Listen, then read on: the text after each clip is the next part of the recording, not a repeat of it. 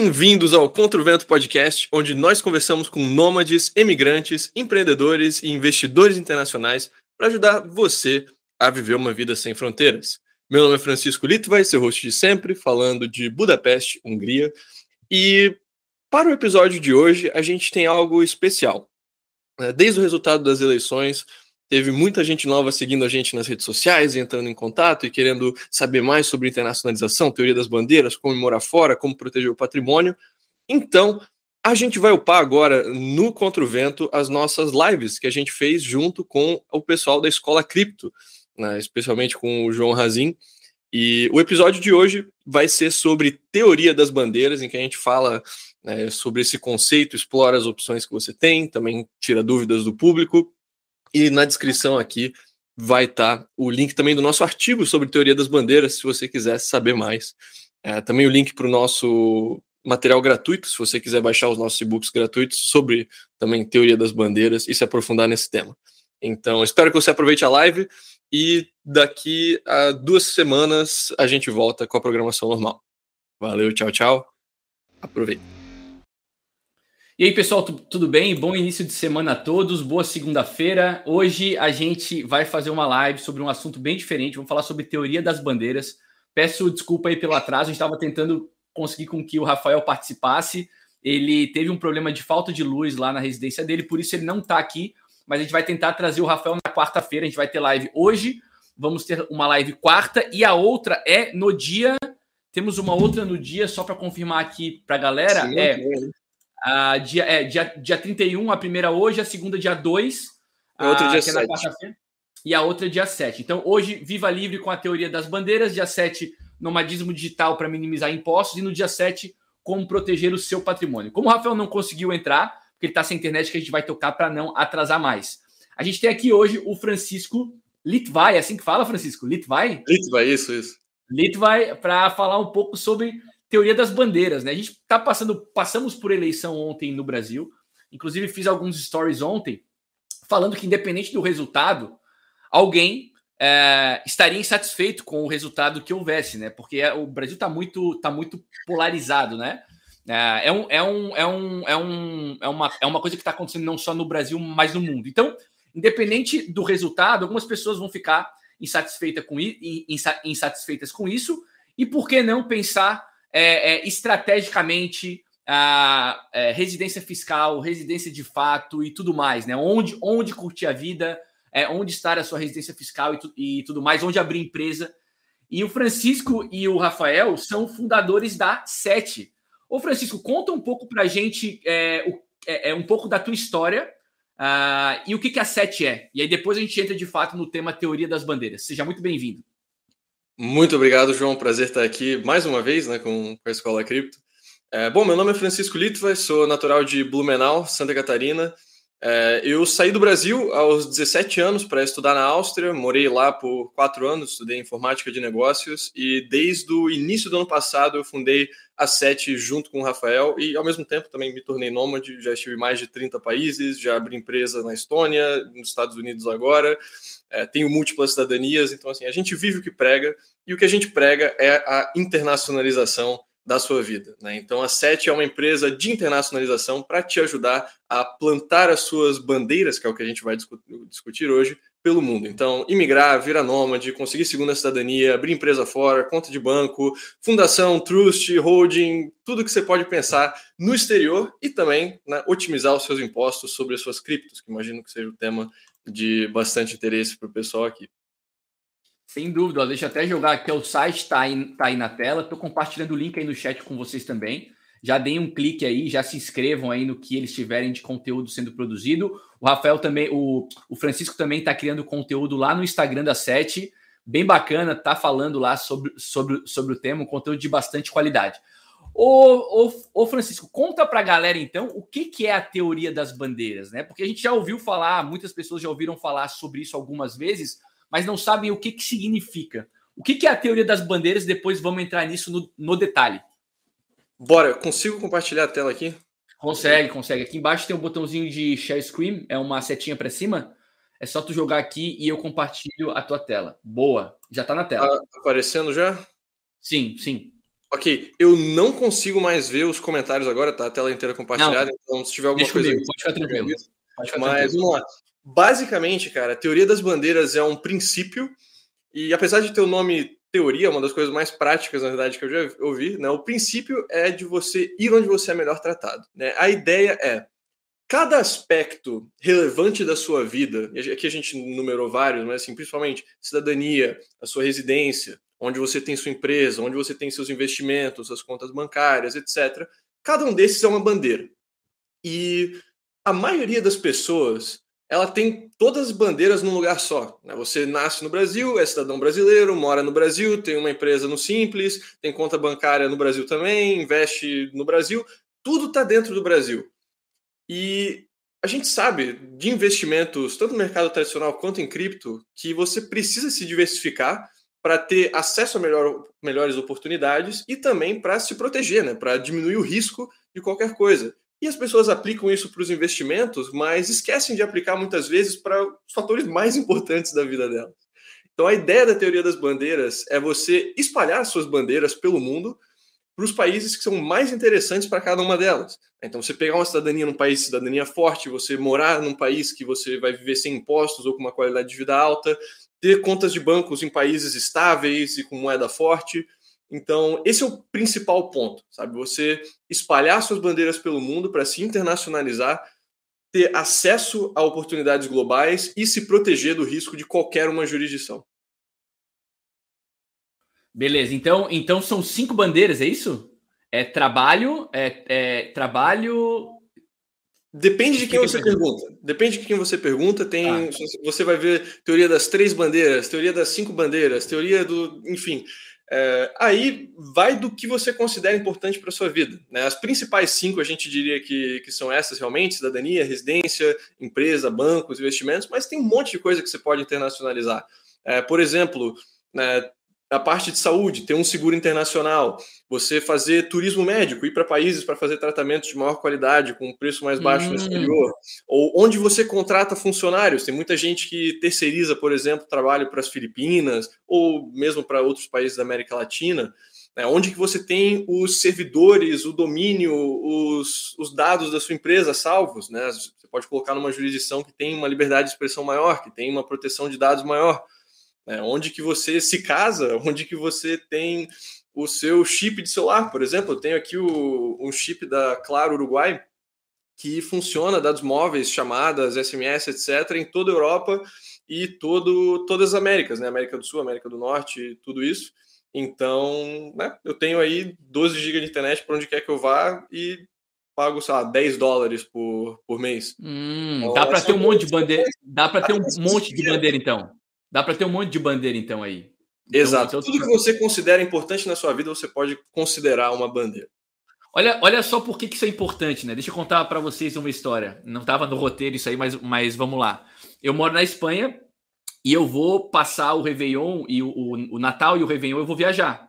Eu vou estar tá em, em, em Andorra e vou estar tá na França. E já me avisaram assim, ó, João, quando entrar em Andorra, desliga o, o, o chip do celular. Olha, olha só que, que besteira, né? Uma besteirinha, mas que faz todo sentido. O que tu estás falando é que é, o teu chip do celular faz mais sentido ser do Uruguai, porque é o que te oferece a, o, o, melhor custo-benefício é, é, sob, sob esse ponto de vista, porque tu tá morando na. na na... Tô indo, indo e voltando.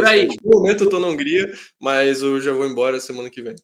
Tá, então tu, então o teu chip de celular é do Uruguai. Por quê?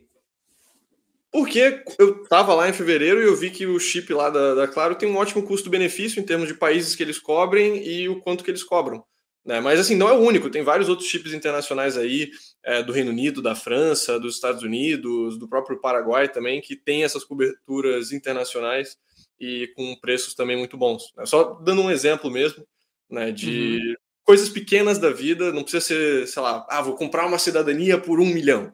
Né? Uhum. Coisas pequenas da vida você consegue internacionalizar. Tá, então tá. Então, é, quando a gente pensa é, em, em, investimento cripto, a gente está falando sobre a semana do nômade cripto, né? Quando a gente pensa no, no investidor cripto, quais são as bandeiras que esse investidor deve se preocupar e quais são as suas sugestões é, no momento da escolha de cada uma delas, o que, que é relevante, quais, quais que são boas opções? Ok. Então, em termos de, de quem está lidando com cripto, tem algumas bandeiras que são as mais importantes. Né? Eu diria que, ah. número um, a residência, isso vai determinar se você tem que declarar suas criptos ou não, como que você tem que declarar suas criptos ou não, quanto que você vai pagar de imposto sobre os ganhos de capitais, sobre também renda vinda de criptos, né, de DeFi, de staking, etc. Uhum. É, então, a residência, diria que é o número um. Além disso, a sua empresa, né, então, muita gente não sabe, você não precisa ter as suas criptos na sua PF, você pode ter numa PJ, uma hold no exterior, e aí não pagar imposto de ganho de capitais, não pagar imposto sobre a renda proveniente dessas criptos, até que você distribua para a sua pessoa física. Né? Então, essa é uma opção mesmo para quem ainda vai ficar no Brasil, para quem não vai mudar de residência, você ter uma offshore que você usa para ter os seus investimentos em cripto. Né? Então, residência, sede da empresa, e depois também vale mencionar a questão dos bancos. Né? Quem é de cripto geralmente não é muito a favor de bancos, não é muito a favor do sistema bancário tradicional, mas você ainda precisa né, interagir com a economia é, mainstream, digamos, e para isso é bom ter contas bancárias que não vão cancelar sua conta se eles ouvem que você né, tá recebendo dinheiro de cripto, etc. Então aí é legal ter bancos que são amigáveis a cripto, ou mesmo, por exemplo, cartões que permitem você pagar diretamente em cripto, né, que eles fazem lá a conversão na hora, tem um balanço em cripto e você pode sair para pagar as coisas em Bitcoin, stables, enfim. Eu diria que ah. essas são as principais, e em termos de dificuldade, né, é, é uma escadinha. Uh, geralmente a residência é o que tem um grau de maior dificuldade, que significa que você realmente precisa se mudar, né? você não consegue. É, você pode até obter uma autorização de residência, sei lá, no Uruguai ou em Portugal, etc., enquanto ainda mora no Brasil, mas você ainda vai ser tributado no Brasil se você mora o ano inteiro no Brasil. Né? Então significa que você realmente teria que se mudar, né? você teria que. Você ainda pode voltar e visitar o Brasil, mas teria que passar menos de seis meses por ano no país. Esse, essa geralmente é o, é o critério de corte para determinar se você vira residente fiscal ou não. Né? Então, a residência é o principal de dificuldade, que você teria que realmente se mudar, mas estando disposto a fazer isso, né, não é um processo que necessariamente é tão caro ou tão difícil quanto muitas pessoas imaginam.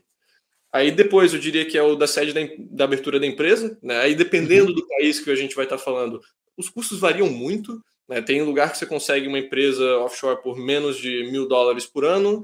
Tem outros, por exemplo, a Ilha da Madeira, que só para abrir empresa vai aí 8 mil euros.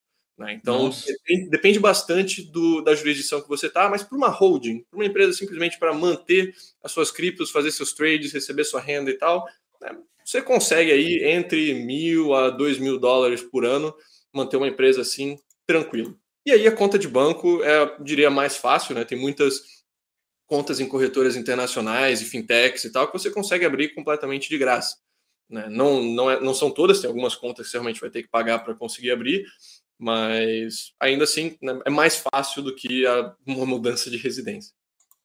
Bom, e aí é muito particular a situação de cada um, né? Porque, por exemplo, eu tenho filhos, né? É, eu não posso, por exemplo, ficar me mudando de seis em seis meses, porque eles têm. Até posso, mas enfim, é, não, sei se seria algo positivo, né? Para as crianças estarem o tempo todo mudando de escola e, e tudo mais. É, é, é existe, existem estratégias para todos os tipos de família, ou basicamente é, é, vocês compartilham com as pessoas a, a, a, as características de cada, de cada bandeira e aí as pessoas escolhem é, é, é como querem atuar, querem utilizar um determinado lugar para ser residente fiscal, um outro, um outro lugar para morar, porque assim, na Espanha, por exemplo, obviamente tu deve saber disso, é, é, você se torna residente fiscal automaticamente depois de 180 dias, depois de seis meses, né?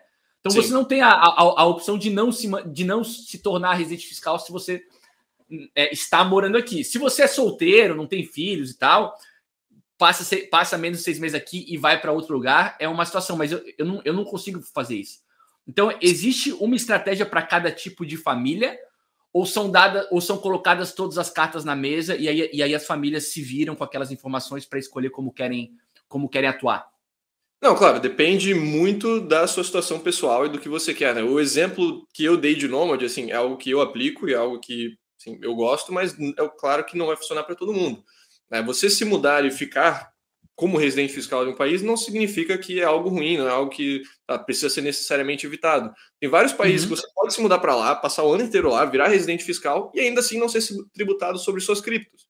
Né? Por exemplo, a própria Suíça, ah. Portugal, Malta, são países que ainda não tributam ganhos de capitais sobre cripto. Né? Portugal está falando aí que ano que vem começa a tributar, vamos ver. Uhum, uhum, já uhum. já estão dando o aviso, mas tem vários países que você consegue morar lá o ano inteiro e não pagar um centavo de imposto sobre os seus investimentos em criptomoedas. Então, se você quiser ter uma base mais estável, mais fixa, né, para ficar com a família, ou mesmo se você sabe, é solteiro, mas não gosta de ficar viajando o tempo todo, né, sabe, uhum. vai para os Emirados, você pode viver com zero imposto né, no, no, país morando o ano inteiro. Ou mesmo vários países do leste europeu, da América Latina, do Sudeste Asiático, tem opção com pouco ou nenhum imposto, tem de rodo.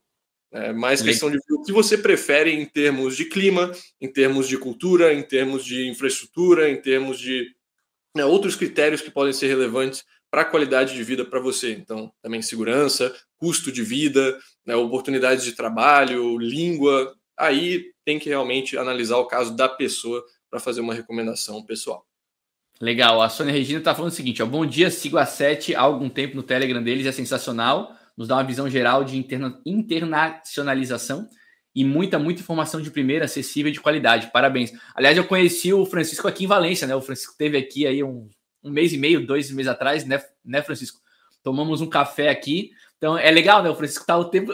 Por, é, por acaso já tá em Valência, a gente aproveitou para se conhecer, foi muito bacana. Ó, façam, façam perguntas sobre o tema, coloquem aí, aí no chat e eu aproveito também para avisá-los que o primeiro link na descrição do vídeo é um e-book gratuito sobre nomadismo digital para criptoinvestidores. Então, para quem quiser ter acesso a um conteúdo introdutório do assunto, é, o link é o primeiro na descrição do vídeo. Baixem gratuitamente. É uma maneira de vocês já irem se informando sobre o assunto. Ó, o Léo Coleta está falando o seguinte: eu fiz meu passaporte italiano, morei na Itália seis meses e agora moro na Irlanda. Melhor investimento da minha vida. É, é, é, assim, é, é, curioso, né? O, o, deixa eu até compartilhar uma, uma, uma, uma, um relato pessoal. A minha mãe, é, ela estava muito tensa com o resultado das eleições, né? É, ela tem lá a visão dela a respeito do que seria melhor para o Brasil e ela e, e, o que eu falei para ela foi, né?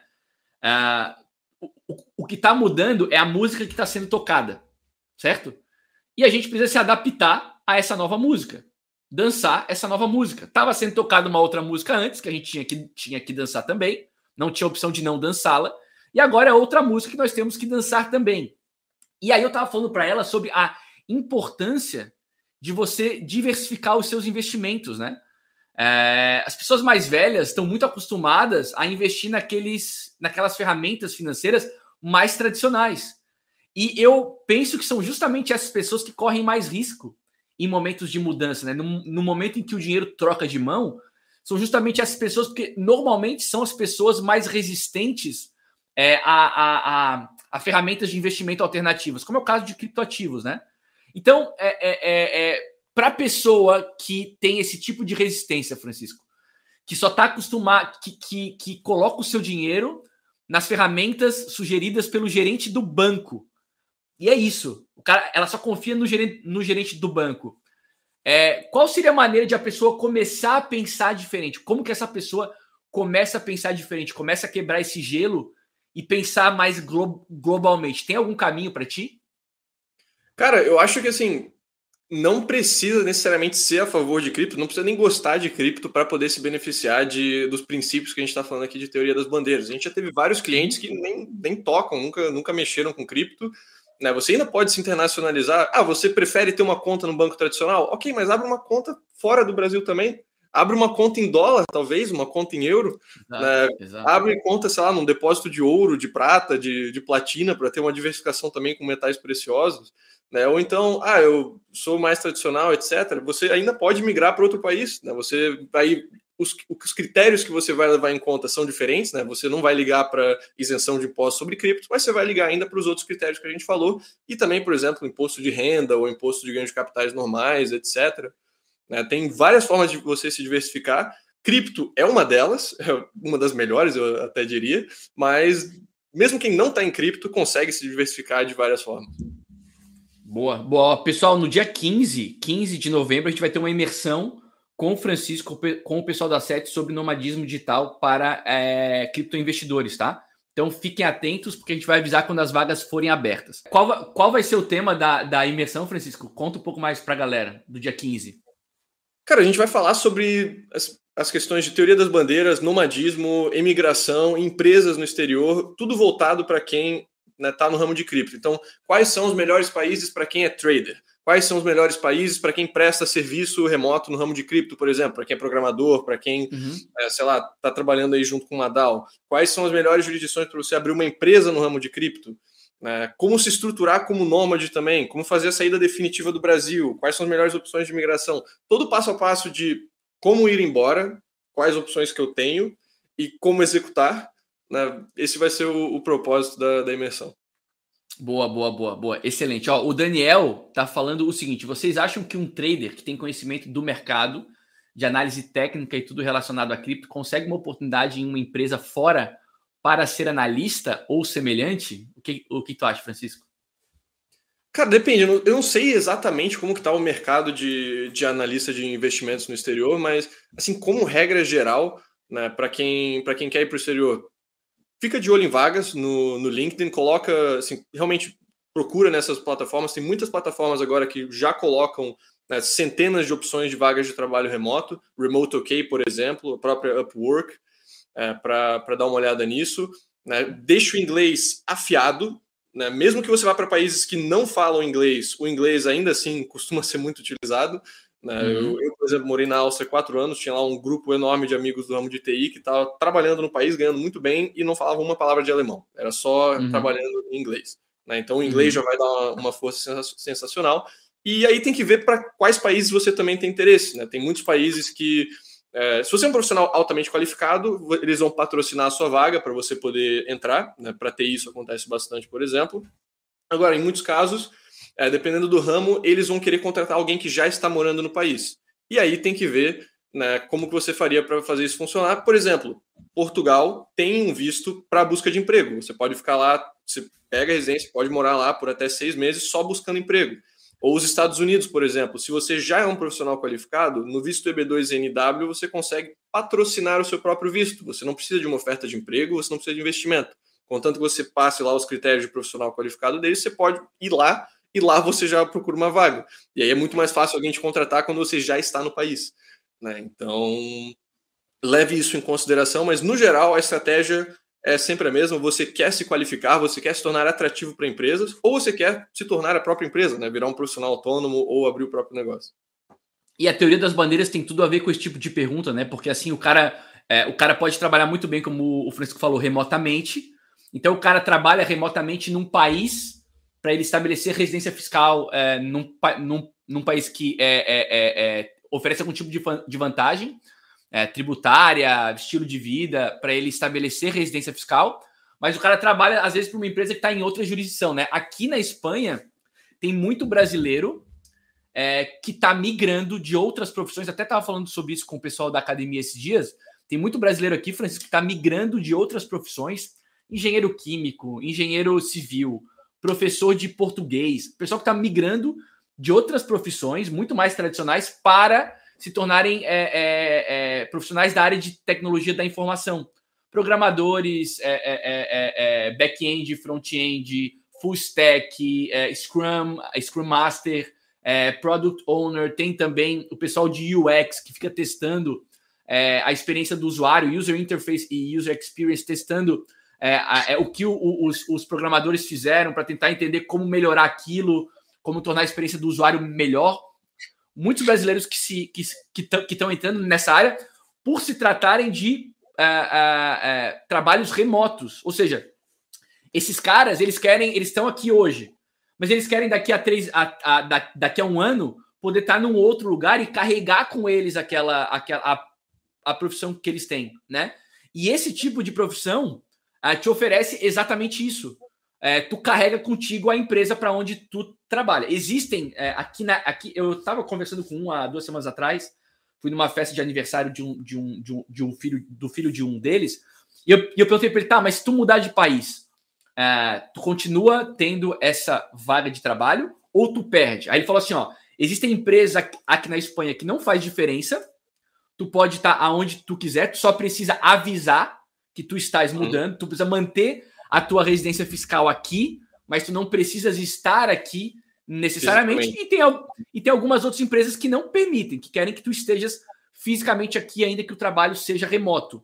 Então, é, cada caso é um caso, né? De, tu, tu deve conhecer milhares de exemplos de situações diversas, né? Como é que é para o cara que quer arrumar um trabalho remoto para poder, para poder ser completamente imóvel, assim, para não ficar preso em lugar nenhum?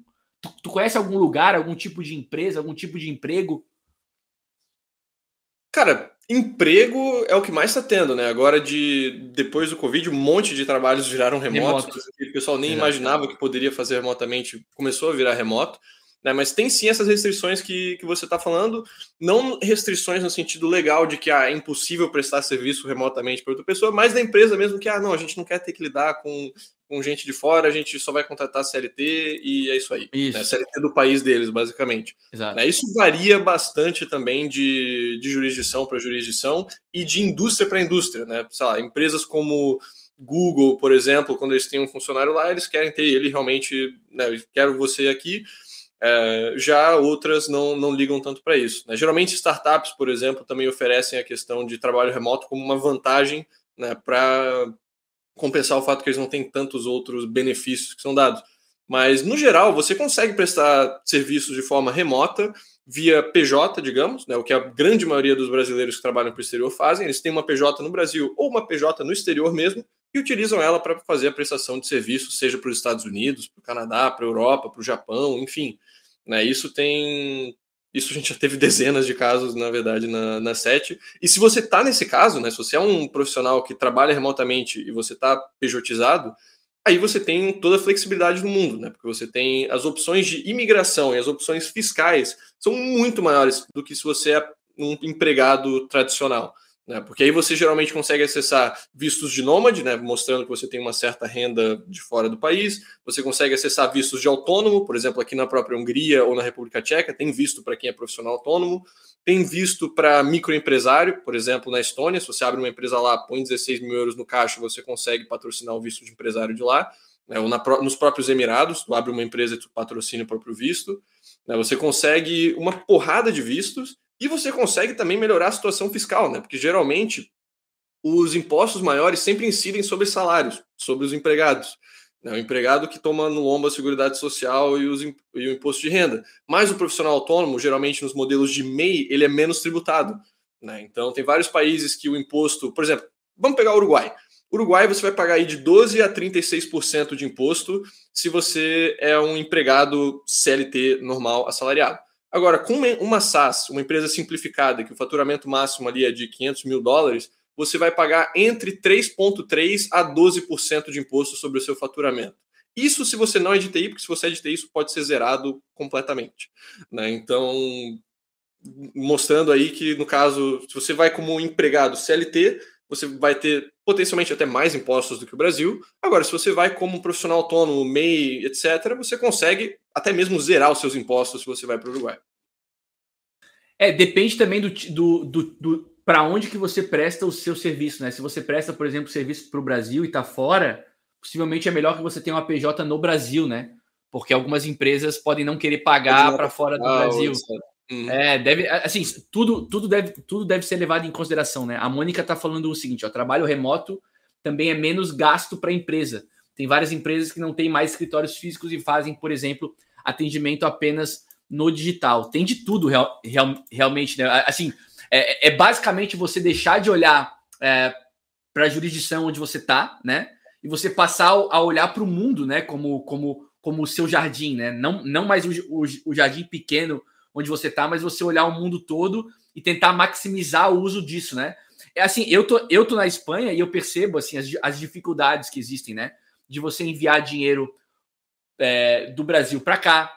Se você recebe lá como pessoa jurídica, você tem que transferir da, da sua pessoa jurídica, da, da, sua, da sua pessoa da sua pessoa jurídica para a sua pessoa física para poder fazer o envio para cá, porque você tem que fazer o envio, é, a, a, origem e o destinatário tem que ser o mesmo é, nome, o, o, mesmo CPF. Então, são todas particularidades de cada lugar, né? Cada, cada é, é, de, de, dependendo de onde você é residente fiscal. E de onde você reside e, e de onde você vive, né? As burocracias elas variam, né? Esse tipo de, de análise, Francisco, ela é feita ou ela é mais geral e funciona mais ou menos igual para todo mundo? Ah, não, tem um banco aqui que serve para todo mundo que está em uma jurisdição é, que possui empresa em uma jurisdição, mas trabalha para outra. Ou não, cada caso é um caso, de uma jurisdição para outra varia. Cara, cada, cada, cada, caso é um caso, né? A gente, na consultoria, a gente sempre tem que avaliar essas coisas, porque acho que estava até no slide ali a questão da interdependência das bandeiras. Né? Tá. Certas empresas funcionam se você mora em um país, agora, se você mora em outro país, não vai funcionar. Por exemplo, se você mora em Portugal, né, você não quer ter empresa nos países da lista negra de Portugal, que é uma lista bem extensa. Já no Brasil, é, tipo, ninguém liga se você tem uma holding lá em BVI, Ilhas Caimã, etc. Uhum. Né? Então, onde você vai abrir empresa depende de onde você mora. Onde você consegue morar também depende da sua cidadania, depende. Né, se você é cidadão brasileiro, por exemplo, isso mudar para o Uruguai, isso mudar para Portugal é bem de boa. Agora, a gente já teve, por exemplo, até cliente angolano, e esses caras aí, para se mudar para outro lugar, é complicadíssimo, porque o passaporte africano, no geral, é uma merda. Né? Então... Não dá então acesso a, a muitos países. Exato. Então, assim, sempre depende da situação da pessoa mesmo. Né? E a gente pode fazer algumas recomendações gerais no sentido de, cara, abrir uma conta na Wise custa nada e ali pelo menos você já tem algum balanço em dólar, em euro, em pound. Se você tem quiser começar a e, botar os e, pés na água, sabe? Mas pode pedir o cartão de crédito deles, né? Pede o cartão de crédito deles, faz transferência do banco para a conta deles, né? É, é uma ferramenta, né? começar a brincar, a gente pode fazer umas recomendações aí que tipo são de graça e não vai ter nenhum custo e não vai ter nenhum impacto muito grande na vida da pessoa. Mas qualquer coisa que vai envolver impostos, qualquer coisa que vai envolver imigração, fazer uma mudança de vida, eu não vou dar uma recomendação geral, tipo, ah, vai, vai para lá e é isso aí. Claro, claro, claro, claro. Ó, o Daniel tá perguntando o seguinte: ó, qual o visto de, de vocês e como conseguiram?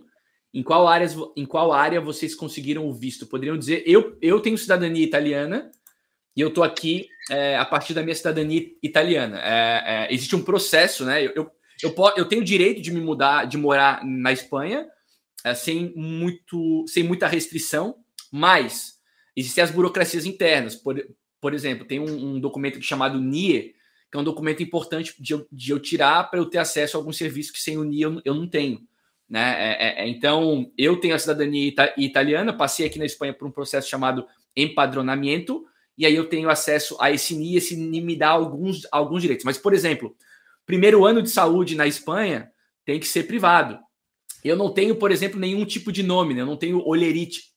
olerite. Então, para eu alugar um, um, apartamento aqui, Francisco, eu tive que antecipar um ano de aluguel. Eu comentei contigo isso, eu acho. Um uhum. ano de, alu de aluguel. Hoje eu, hoje eu sei, hoje eu sei que, que, eu, que eu fui meio que assim. Eu não, não tiraram proveito da minha situação, mas assim, eu não precisava ter antecipado um ano. Tu, tu, tu consegue é, antecipar de dois, me, de dois a seis meses, mas é algo que eu só descobri depois. Eu estava eu tava na iminência de vir. Tenho dois filhos pequenos, eu não podia chegar aqui inseguro. Então precisava ter um apartamento. É diferente da situação do Francisco. Se o, se o Francisco ele, ele, quer se mudar, ele pode muito bem ficar um tempo em, num bed and breakfast, num hotel. Eu venho com filhos, eu preciso ter algum tipo de cuidado diferente dos cuidados fixo. que o Fresco tem. Então, assim, a minha situação é mais ou menos essa. Eu vim com o visto italiano, os meus filhos também são cidadãos, cidadãos italianos. Nem olharam para minha cara quando eu entrei na Espanha. Foi a, foi a primeira vez que eu viajei com o passaporte italiano. Os caras nem olharam na minha cara. Eles viram o passaporte vermelho, entrei. A minha esposa, que tem passaporte brasileiro, nem olharam para a cara dela também. Entrou junto, assim. Foi meio que muito diferente, completamente diferente de você entrar com passaporte brasileiro. Você, você entra com passaporte brasileiro, você vai para aquela fila gigantesca, os caras vão te fazer pergunta. Cara, com passaporte italiano, zero pergunta. Minha esposa que entrou junto com a gente, zero pergunta, entramos e só. E aí aqui a gente teve que fazer um processo de empadronamento e eu tô aqui há oito meses e até hoje tem burocracia para resolver. A minha esposa, o NIE dela, vai sair agora na próxima semana. Porque o processo para mim e para os meus filhos foi separado do processo da minha esposa, porque ela não é cidadã europeia. Mas ela vai ter acesso ao NI, vai sair agora. Ah, mas ela não tem direito de ficar só três meses aí? Tem, só três meses, a gente está oito. Mas como que ela está aí ainda? Ela, ela tá ilegal? Não, porque ela está com a gente, tem um processo para ser feito. Então, cada caso é um caso e, e, e, e, eu, e eu conheço hoje o meu processo. Francisco, eu não sei qual é o processo do Francisco e quais os que ele conhece, deve conhecer vários. Uhum. É, eu gostaria de mencionar né, essa questão de burocracia e tal. Quando você vai se mudar fixo para algum outro país, sempre vai ter algum nível de burocracia, alguma coisa que você vai ter que fazer. Mas uhum. a Espanha é particularmente conhecida na Europa por ser um país bem burocrático. Tá? Então não uhum. pense que necessariamente todo o país vai ser tão burocrático quanto a Espanha. A Estônia, por uhum. exemplo, é um país que, assim, em termos de simplicidade, tudo em relacionado à abertura de empresas e até mesmo a imigração é uma, é uma brisa. Né? No caso, no momento, eu não tenho visto em lugar nenhum. Eu fiz a saída definitiva do Brasil e eu estou como nômade. Eu estou viajando entre países com visto de turista. Então, basicamente, na maioria dos países eu tenho 90 dias ao entrar e aí eu tenho que sair antes de 90 dias e seguir para o próximo país. É, por uhum. conta disso, eu legalmente não sou residente fiscal em lugar nenhum. Eu não preciso pagar imposto de renda a nível pessoal. E né, estou aí indo de país para país no visto de turista. Eventualmente eu vou pegar um, um visto mais permanente, eu ainda estou vendo aí se vai ser Panamá, se vai ser Uruguai, se vai ser República Dominicana. Vou passar o ano que vem conhecendo esses outros lugares, que é o que a gente também recomenda para muitos clientes nossos que têm flexibilidade, que têm renda remota. Cara, se você está considerando aí entre três países, você não precisa necessariamente decidir tudo é, com base em vídeos no YouTube e o que você ouviu da sua casa. Você pode ir lá, fica um mês, conhece, ver como é que é, ver se você se adaptaria bem, se você gosta de como é o país, assim, na prática, não só pelo que você ouviu, e aí depois você decide. Né? Então isso é algo que eu estou aplicando para minha própria vida aqui. E uh, o comentário ali, na Estônia o Lula venceu, é, tem 500 brasileiros na Estônia só, em um país de mais de um milhão de habitantes, então, a, essa culpa não é nossa, tá? não, foi, não foi a gente. É, e, enfim, né, a Estônia ainda é um país muito interessante, porém muito frio. Né? Então, se você gosta de frio, é um país legal. Se você gosta de clima quente, tem países melhores né, para escolher. Isso é outro lance, né? Isso, é, isso é outro lance que é pouco falado, né? Você tem que escolher também de acordo com a, o, que, o, o, o que te faz bem, né? O que te faz... Um dos motivos que me fez vir para a Espanha, eu, João, eu funciono muito bem uh, é, em dias ensolarados. Dias nublados, dias de chuva, eu sou super improdutivo. Ah, é, já tentei mudar isso, mas é uma dificuldade que eu tenho. Ah, e, a e Valência é uma cidade que tem, é, é historicamente, mais de 300 dias de sol no ano. Né? Então, é uma cidade muito ensolarada, mediterrânea e tal. Então, isso tudo também você tem que levar em consideração. Ah, eu vou mudar para o Canadá. Eu quase fui para o Canadá antes, tá? Imagina eu ir para o Canadá, um, e, e, o problema não é o frio, é fog, né? É nublado. Tem lá Vancouver, que é uma cidade um pouco mais ensolarada, mas eu quase fui para Mississauga, que é próximo de Toronto. Cidade super ensolarada, super, super fog, super fria. Então, tudo isso tem que ser levado em consideração na hora de você montar a sua estratégia da teoria das bandeiras. Então, um, um dos lugares é onde você vai morar de fato, né? Então, isso tudo tem, tem que ser levado em conta. Ó, o Daniel está perguntando o seguinte: você disse sobre 90 dias em tal país, mas como fazer para alugar casa? Pois sempre os contratos são de um ano e eles pedem depósito. Isso não atrapalha o nômade? Boa, boa pergunta, legal. Depende é, para onde você vai, como você está indo. Né? No geral, a maioria dos nômades pegam Airbnbs mensais e bookings, que obviamente vai ser mais caro do que se você tivesse um aluguel de um ano, mas no mensal ainda geralmente consegue ser um preço bem de boa. Por exemplo, eu estou aqui dividindo um apartamento com, com o Danilo da Sete, a gente está numa região bem massa aqui de Budapeste, é, três quartos, cozinha, banheiro, máquina de lavar, tudo aí, a gente está pagando 800 euros por mês. Nossa, que maravilha, muito bom. Cada. Muito Não é bom. é tão caro assim. Né? E, muito bom. Em termos de né, de custos e tal, isso realmente vai variar de país para país. Tem algumas opções também que você tem além de Airbnb e Booking. Você pode entrar em grupos de Face, sempre tem muito grupo de Face com aluguéis e tal, que eu recomendo dar uma olhada. E também os plataformas locais, né? Tem algumas plataformas de certos países, tipo, sei lá, Idealista em Portugal é muito grande, né? Então tem, tem algumas Na Espanha também. Países o, o Idealista é muito grande aqui também. Idealista é muito grande aqui, aqui também. Uhum. É, o, é, isso tudo, assim, é, é, aqui, por exemplo, na Espanha, ah, para você é, fazer a solicitação do NIE, você tem que ter um contrato de seis meses ou mais. Diferente do caso do Francisco. O Francisco não está atrás de um, de, um, de, um, de um documento local, de um CPF espanhol. Então ele consegue ficar esse tempo menor. Eu aqui, para eu ter o NIE, e o NIE é necessário para colocar as crianças na escola. Então, existem é, é, é, os porquês né, de você fazer algo. Então, aqui para você conseguir unir, você tem que ter um contrato de locação de pelo menos seis meses, porque é, é, o, o, o, endereço onde você faz o empadronamento ele está nesse, nesse documento. Existem, inclusive, é, é, proprietários de imóveis que não locam por mais de seis meses para que a pessoa não se empadrone no endereço, no seu, no seu endereço. Aqui na Espanha tem também o caso dos ocupas, Francisco. Não sei se conhece o caso do, dos ocupas. A Espanha tem um problema que é a ocupação de imóveis vazios. E então, é, é muitos é, proprietários é, não alugam para pessoas que não possuem nómina, que não possuem folha de pagamento, né? Que não possuem olerite. Porque se a pessoa não consegue pagar, o proprietário não consegue tirar. Então, esse é o motivo, por exemplo, aqui pelo qual muitas pessoas pagam, é, é, so, é, exigem é, antecipação de seis meses a um ano. Então, ah, tu estás vindo para cá, eu não te conheço, tu não tem uh, nómina aqui, então tu vai pagar um ano antecipado, a regressa quer, quer, não quer, vai procurar um outro apartamento. Então, é, cada caso é um caso, né? O, no, no Idealista, por exemplo, tem o idealista.pt ou idealista.es, né? O para Portugal e o para Espanha. O Idealista ele te dá opções de locação de curta temporada, de longa temporada. Normalmente na descrição do imóvel tem tudo isso escrito ali. Então existem opções para quem tá para quem quer ficar pouco tempo e opções para quem quer ficar. Inclu, inclusive, tem, uma, tem um site que eu não lembro o nome agora, teria que perguntar para minha esposa, ela vai, ela vai saber, mas são aluguéis de curta tem, temporada, mas que não são para poucos dias. Ah, ah é um, é, é, são locações mensais até três meses. Então, normalmente, esses, é. esses, são apartamentos completamente imobiliados, porque ninguém vai entrar no apartamento para dois meses que não, que não, que não tenha mobília.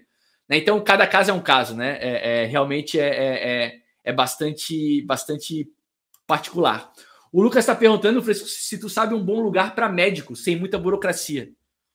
Tá, vamos lá. Essa é uma pergunta que a gente recebe bem, bem frequentemente, né? O caso dos médicos e o caso também de algumas outras profissões mais reguladas, né? Que você tem que revalidar o diploma, tem que ter uma consideração um pouco mais especial, né? Não é simplesmente sair pingando de país em país. Tem caso de médico que consegue fazer atendimento remoto para o Brasil ainda, dependendo da especialidade. Aí você tem essa flexibilidade. Continua sim. trabalhando para lá.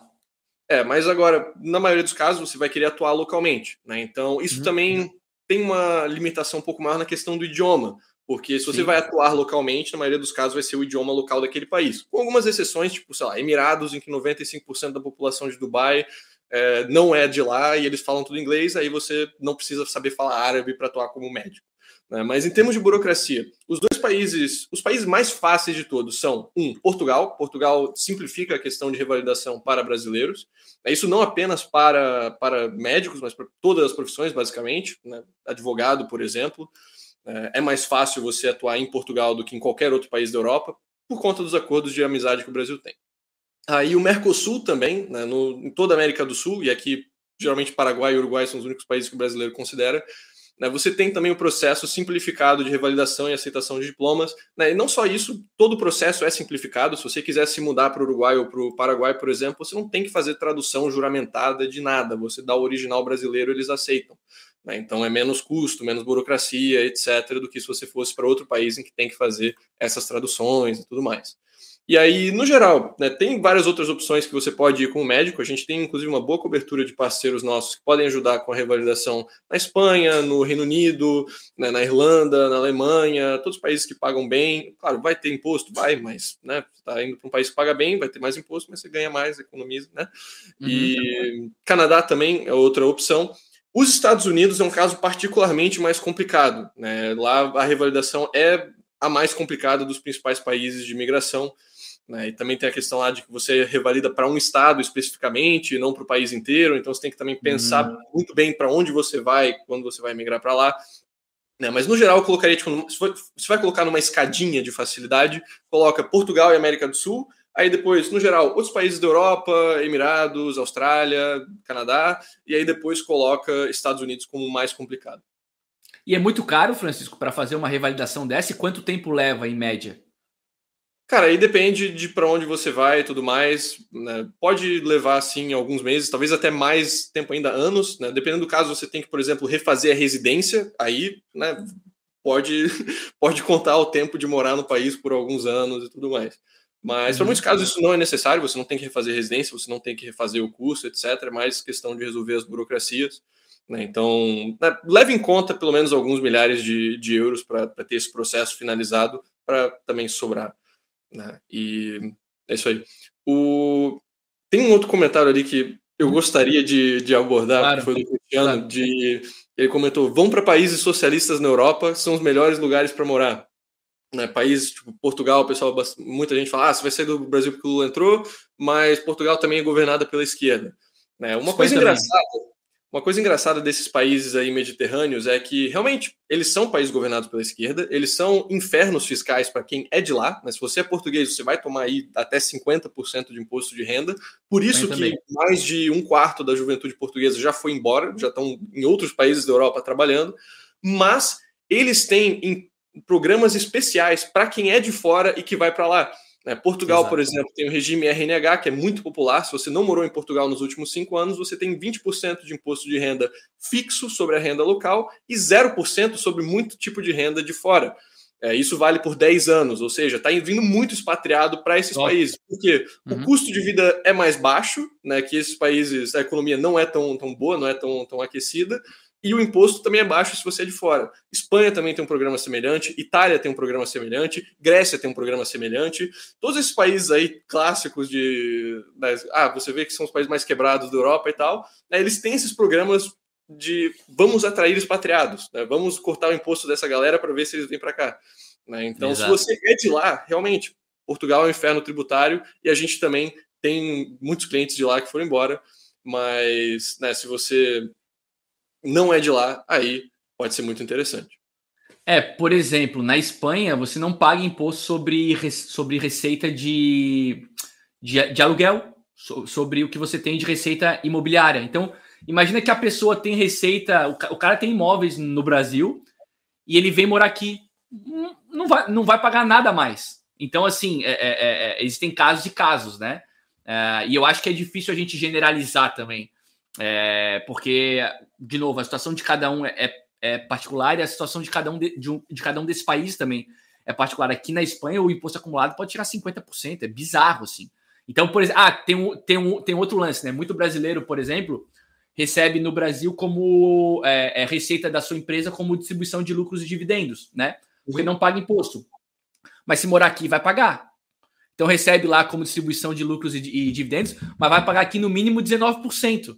Então, tudo isso tem que ser levado em consideração na hora de você escolher para onde você vai mudar, né? Ah, putz, olha, no Brasil eu não pagaria 19%, eu, eu, eu vou, eu, eu, terei que pagar se eu ir para um determinado lugar, né? A, a teoria das, das, bandeiras é isso, né? O, o, o, Francisco, é tu pensar é, qual que é a tua situação ah, e, e, e, dentre as opções que tu é, avalias, que tu consideras, é, se fiscalmente faz sentido, se não vai ser é, uma ré nas suas, nas suas receitas, isso, se isso não pode, no final das contas, acabar se tornando um problema, né?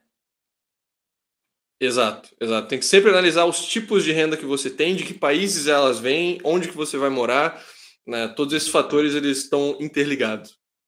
É, o, o, o Cristiano tá falando assim, ó, países de esquerda geralmente são mais abertos para a população mais pobre e de fora, enquanto países de direita liberais são mais xenofóbicos e que dificultam mais a vida do imigrante. Eu acho que não dá para generalizar. Eu sei, eu sei que tu falou geralmente, tá?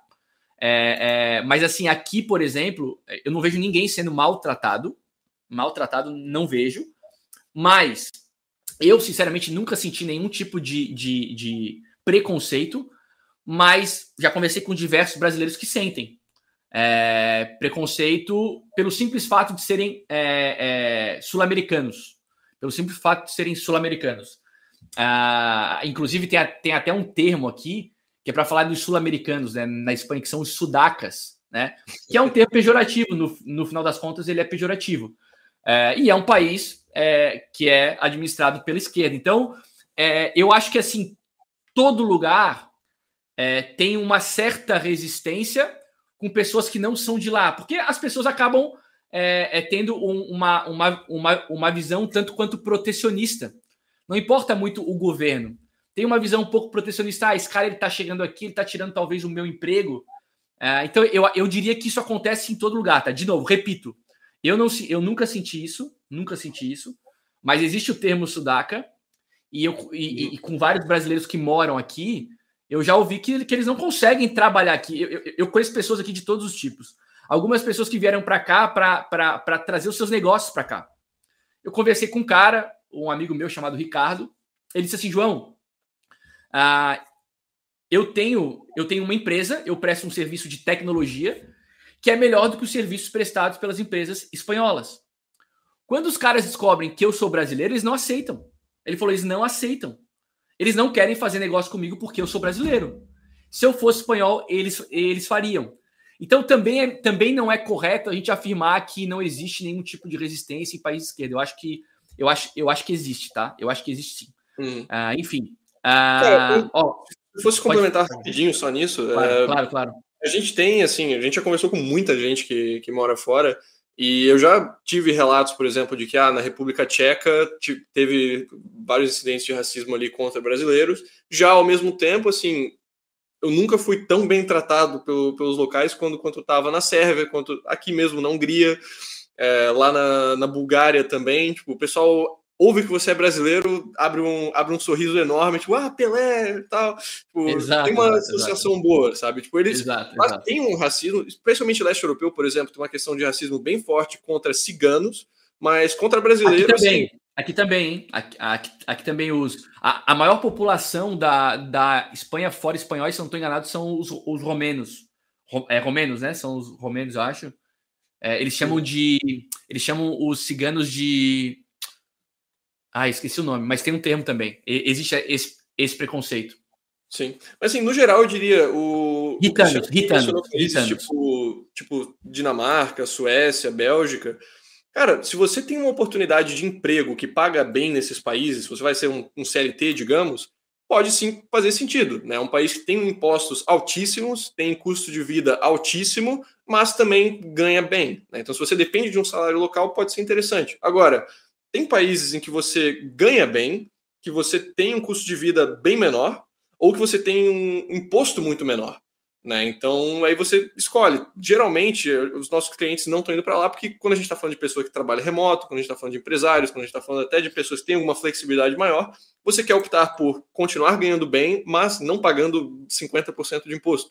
Né? Mas aí vai depender, claro, do seu caso. Exato. Ó, o, o o, o Gustavo Lonza está falando que Portugal, ah, com regime do RNH, ah, dividendos no, no Brasil não paga impostos. Olha que maravilha! Isso eu não sabia. Não só do Brasil, do, dos Estados Unidos, de um monte de país aí. Né? Tem, tem algumas regras, tipo, o dividendo não pode vir de um país da lista negra, a não ser que tenha um acordo de nome tributação, tem que ter a possibilidade de ter sido tributado na fonte, mas, no geral, sim, tem muitos dividendos aí que podem ser recebidos em Portugal isentos de impostos com o regime RNH. Coisa linda. Coisa linda. Ó, o Juliano está perguntando o seguinte, ô Francisco. Para uma pessoa aposentada, teria uma melhor indicação? Cara, levando em conta que a sua renda vem somente da aposentadoria que você não tem outras coisas.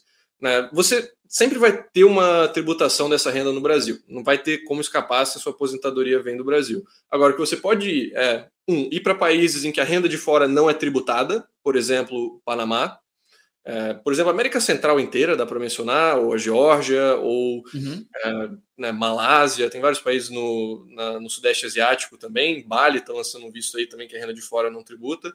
É, você ah. pode ir para países que têm acordos de não bitributação com o Brasil, que aí pelo menos o que for tributado no Brasil não tributa lá. Não tributa aqui, não tributa duas vezes. Exato, então Portugal tem acordo de não bitributação, Espanha tem, Hungria tem, Polônia tem, a Alemanha acho que tem também. É, tem uma porrada de país europeu, por exemplo, que tem esses acordos de não tributação com o Brasil. É, Singapura também, Emirados também, tem um monte de país aí que tem acordo de não tributação com o Brasil. É, ou países que simplesmente não têm imposto e ponto, e aí essa aposentadoria vai ser tributada no Brasil e não vai ser tributada lá. Por exemplo, os próprios Emirados e um monte de ilha no Caribe, se você gosta desse estilo de vida de praia, é, Caribe, né, cocos na mão e. Paraízinho, paraíso, paraíso. É.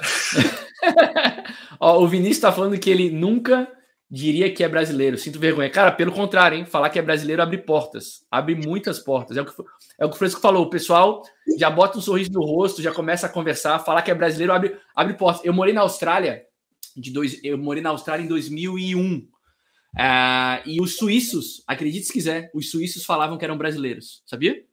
Eles, eles falavam que eram brasileiros porque eles falavam que tinham, que tinham sempre mais receptividade. Pelo contrário, hein?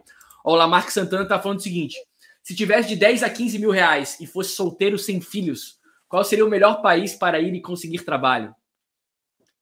Cara, ele, ele mencionou ali o que colegas dele falam, falam bem da Irlanda, e geralmente é uma estratégia assim, bem, bem buscada. Né? Você vai para a Irlanda no visto de estudante, como estudante você pode buscar um trabalho meio período, e aí no trabalho de meio período você consegue depois evoluir para um trabalho de tempo integral e continuar morando lá por conta disso. Né? Tem vários países na Europa que permitem você trabalhar dentro do visto de estudante. A Áustria, por exemplo, é um deles. Então eu tive muitos colegas de estudo meus que vieram da Armênia, do Marrocos, do Líbano, países que não têm uma situação de passaporte boa, entraram no visto de estudante, conseguiram um emprego lá, estão ganhando bem, e aí com isso eles ou se graduam e se qualificam, ou evoluem aí para um trabalho de tempo integral. Né? No geral, se você quer uma facilidade de adaptação, se você quer algo mais simples, é, Portugal é o país, diria que é o mais fácil do brasileiro se adaptar, ponto. É, Irlanda também. Língua, começar pela língua, né? Exato. Irlanda também, se você vai para Dublin, assim, você, qualquer pessoa que já foi para Dublin pode confirmar o que eu estou falando. Tu anda, a cada esquina tu escuta alguém falando português. Tem brasileiro demais para lá. Exato. Não, assim, não vai faltar comunidade brasileira. É, né, e se quiser uma opção fácil, assim, que ah, não preciso gastar muito dinheiro, é fácil de ir, etc. O próprio Uruguai, por exemplo, é um país que a imigração é barata, a imigração é rápida, tem voo direto e voo barato. Né? Então é um, é um país que pode ser considerado também. Mas não precisa se limitar. No geral, países da Europa, se você está buscando emprego, né, vão ter um, um salário ali é, mais interessante. E vale mencionar também algo que a gente né, às vezes menciona também na, nas nossas consultorias e tal, você não precisa escolher um país para a vida inteira. Né? Você pode muito bem ir para uns Estados Unidos, ir para um Canadá, ir para, sei lá, Reino Unido, trabalhar lá para economizar uma grana por uns anos e depois você se muda para outro país. Né? Você pode Apos fazer. Aposentar fora, porque aposentar nos Estados Unidos é caro, né? Tem muita gente que mora nos Estados Unidos e vai, e vai aposentar fora, né? Aposenta na América Central, no México, nesses países ali que o custo uhum. de vida é baixo e que o dólar vale bastante. E que a saúde também não é, e que a saúde também não é muito cara, né? Que nos Estados Unidos, por exemplo, saúde, tudo isso tem que ser levado em consideração. Esse lance que tu falou, por exemplo, de comunidade brasileira, tem brasileiro que só fica com brasileiro, que só se relaciona com brasileiro. Tem brasileiro que não quer se relacionar com brasileiro, que quer se relacionar com a galera local. E tem a galera que, que, que joga nas duas pontas, o que eu pessoalmente tento fazer aqui, né? A gente nat naturalmente se aproxima de brasileiros, porque tem mais é, afinidade, mas você tentar é, é, criar uma relação com as pessoas locais também é muito legal. Por exemplo, eu, eu, eu jogo pádel aqui com brasileiros, uh, mas eu me relaciono com a, os, as famílias dos amigos dos meus filhos da escola. E quando tem é, qualquer tipo de reunião, eu, eu faço questão de tentar ir né? Para gente, a gente se inserir na cultura local, entender o que, que os caras pensam. É, é muito bacana, assim, é, é, é, realmente um exercício de você se tornar mais flexível, mais compreensivo.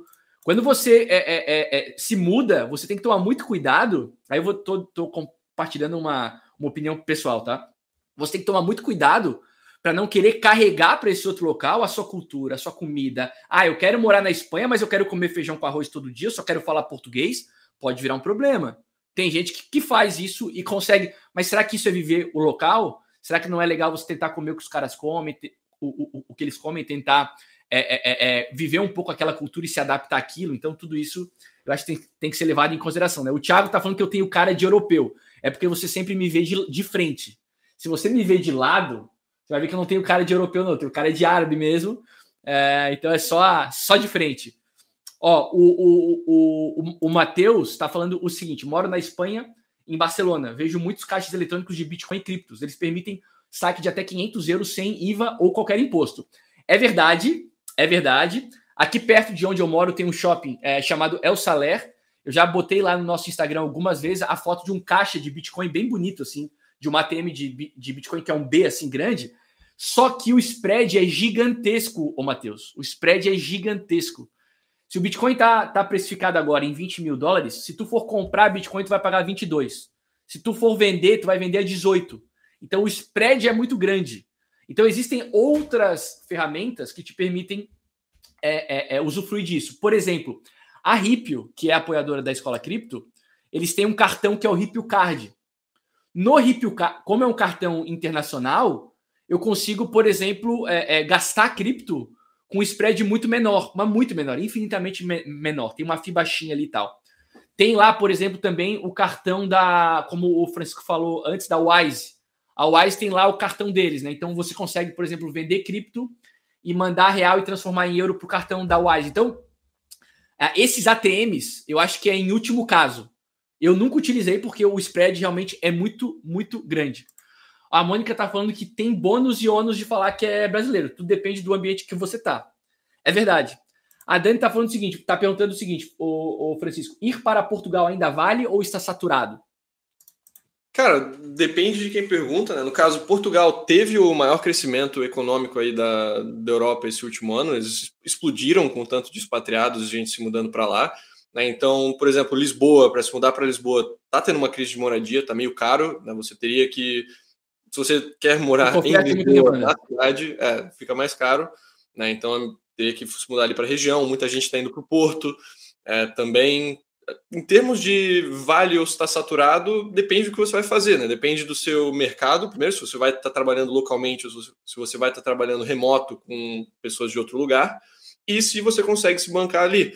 Né? Mas ainda tem vários lugares em Portugal que não estão assim tão saturados. Né? Mas aí, claro, depende do que você quer. Se você quer cidade grande, as únicas cidades acima de um milhão de habitantes são Lisboa, Lisboa e Porto.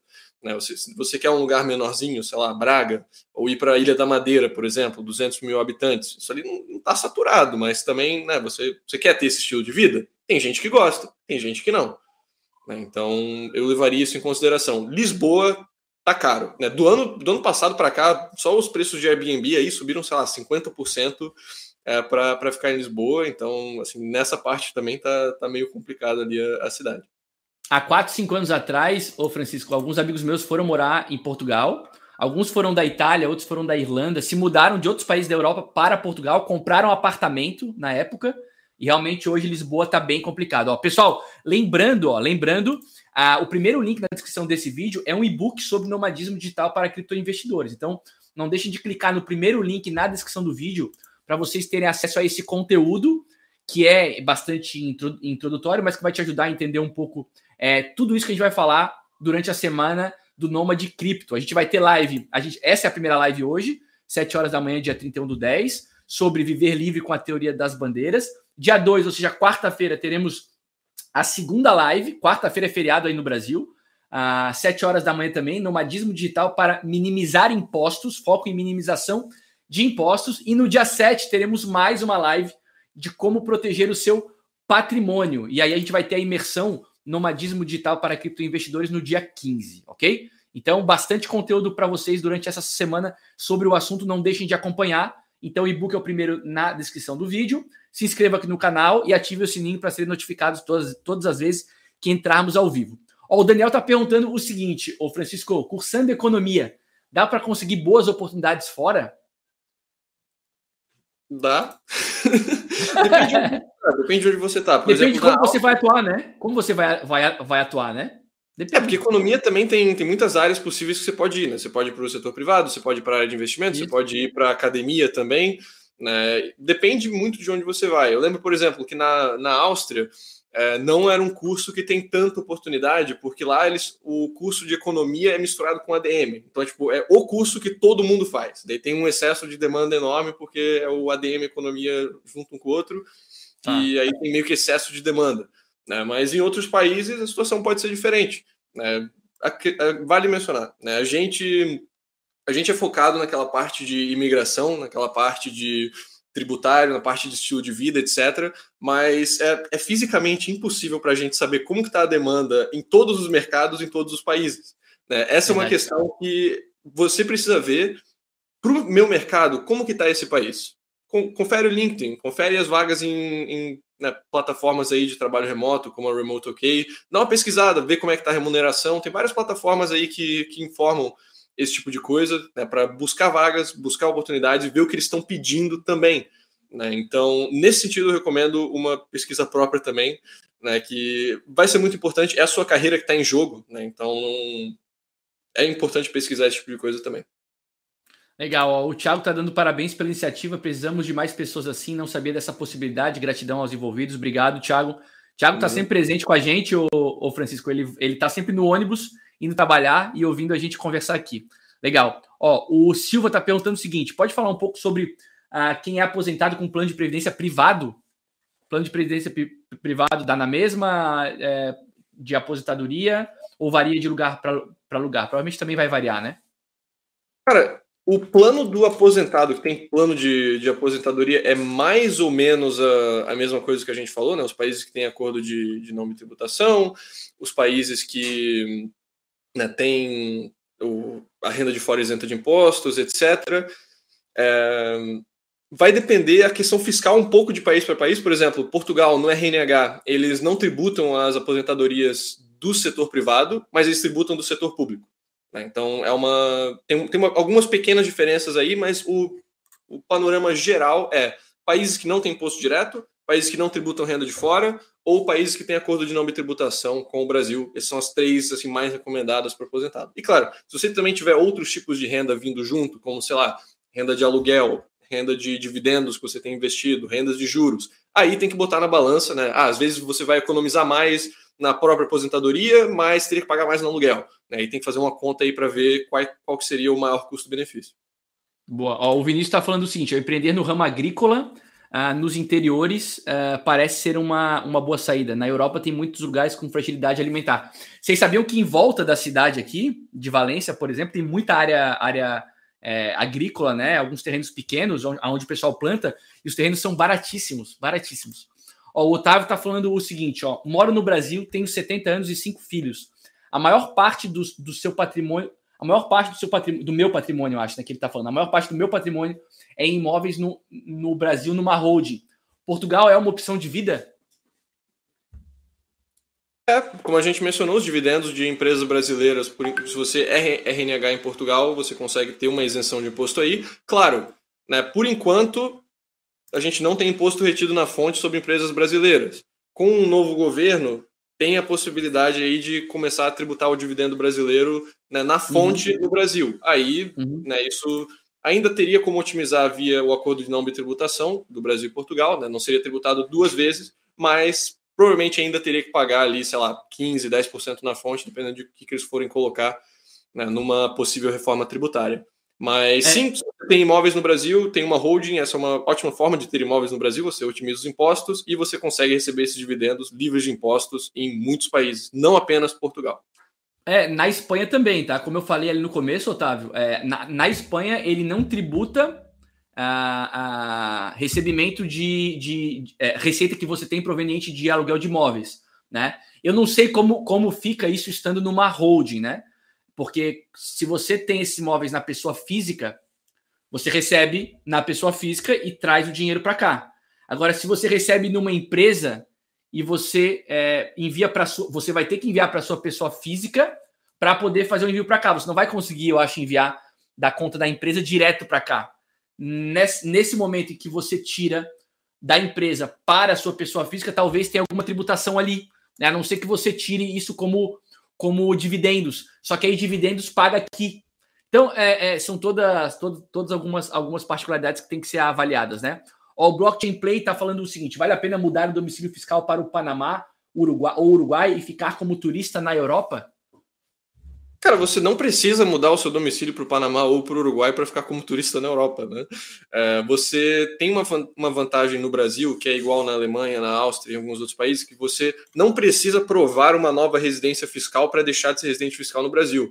Né? No caso de Portugal, por exemplo, se você mora em Portugal e quer ir embora, você tem que provar para eles que você está pagando imposto em algum outro lugar. No Brasil, não. Uhum. Você pode só fazer a declaração de saída definitiva.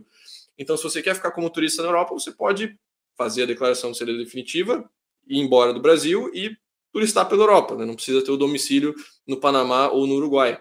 Né? Você pode ter o, pegar a residência lá se você quiser, mas assim tem custos envolvidos, tem burocracia envolvida. Se você não quer morar lá, não pensa em fazer nada por lá, não é necessário. Né? Você pode, mas não sabe uma coisa não tem tanto a ver com a outra. Se você quer ficar como turista na Europa, pode fazer mais sentido você pegar uma residência em um país que é de Schengen né, um país que faz parte do, do bloco aqui uhum. de liberdade de movimento, sei lá, pega uma residência temporária em Portugal, na República Tcheca, na Hungria, enfim, porque aí você pode passar o tempo que quiser dentro de Schengen.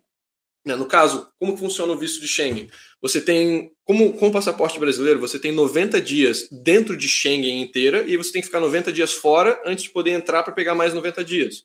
Ou seja, uhum. se você entra em Portugal, vai para a Espanha, sobe para a França, vai para a Alemanha, etc. Isso está tudo nos mesmos 90 dias de visto. Agora, se você é residente legal em um país de Schengen, você não tem essa limitação. Você pode passar o tempo que quiser dentro de Schengen. Né? Então, pega uma residência, sei lá, em Portugal, na Espanha, qualquer país da Europa que você queira passar um pouco mais de tempo, e aí com isso você pode viajar na Europa sem a limitação do visto. É isso aí. Pessoal, o Francisco é, faz parte da SET, é cofundador da SET, o site está aí para quem quiser uh, olhar os serviços que eles prestam. O Rafael Lima era para ter participado com a gente, mas não conseguiu, ficou sem internet. Uh, aproveito para lembrá-los que estamos realizando a Semana do Nômade Cripto, né? Para vocês aprenderem a viver mais livres, tanto geograficamente como financeiramente, um evento 100% gratuito. Hoje foi a primeira live, quarta-feira teremos a segunda live. Hoje tratamos de teoria das bandeiras. Quarta-feira vamos falar de nomadismo digital para minimizar impostos. E no dia 7, já é na outra semana, como proteger o seu patrimônio. E no dia 15, a gente vai realizar a imersão é, nomadismo digital para o cripto investidor. Então, não deixem de acompanhar. Se não são inscritos no canal aqui, se inscrevam, é, ativem o sininho para serem notificados todas as vezes que entrarmos ao vivo e coloquem aí no calendário de vocês. Além disso, o primeiro link na descrição do vídeo é um e-book para vocês entenderem é, dos temas mais básicos a respeito desse assunto. Beleza? Francisco, já estamos aqui há quase uma hora e vinte. É, considerações finais, convite para a galera, fica à vontade. Somos mais de 100, 150 pessoas assistindo agora essa live. Bom, muito prazer. Novamente, muito obrigado pelo convite aí, João. Muito obrigado a todo mundo que está aí assistindo. É, um aí que perdeu o horário, assiste a gravação depois. É, a gente ainda vai fazer essas duas lives, né? A segunda vai ser mais focada no nomadismo, então se você tem interesse em viver pelo mundo, pagando zero imposto, conhecendo diferentes lugares, etc., a gente vai falar sobre como tornar isso, isso possível, como você tem que se estruturar, quais são os passos para fazer isso acontecer. E na de proteção patrimonial vai ser basicamente né, como evitar que o seu patrimônio seja tomado, que seja destruído por inflação, etc. Então vai ser mais na parte defensiva e a imersão a gente vai entrar bem em detalhes em tudo isso. É, se vocês quiserem aprender mais, além do e-book gratuito que tem ali no, no link da descrição, a gente também tem uma newsletter mensal. Se você se inscreve lá, você tem acesso a todas as nossas newsletters passadas. Se você quiser ver ali o que a gente tem, mais de 100 artigos no blog, mais de 25 podcasts já. Né? Então, principalmente se você eu vi que tem bastante gente aqui interessada, por exemplo, em Portugal é, uhum. e tudo mais. A gente já gravou um podcast, foi mês passado, sobre todas as opções de visto em Portugal.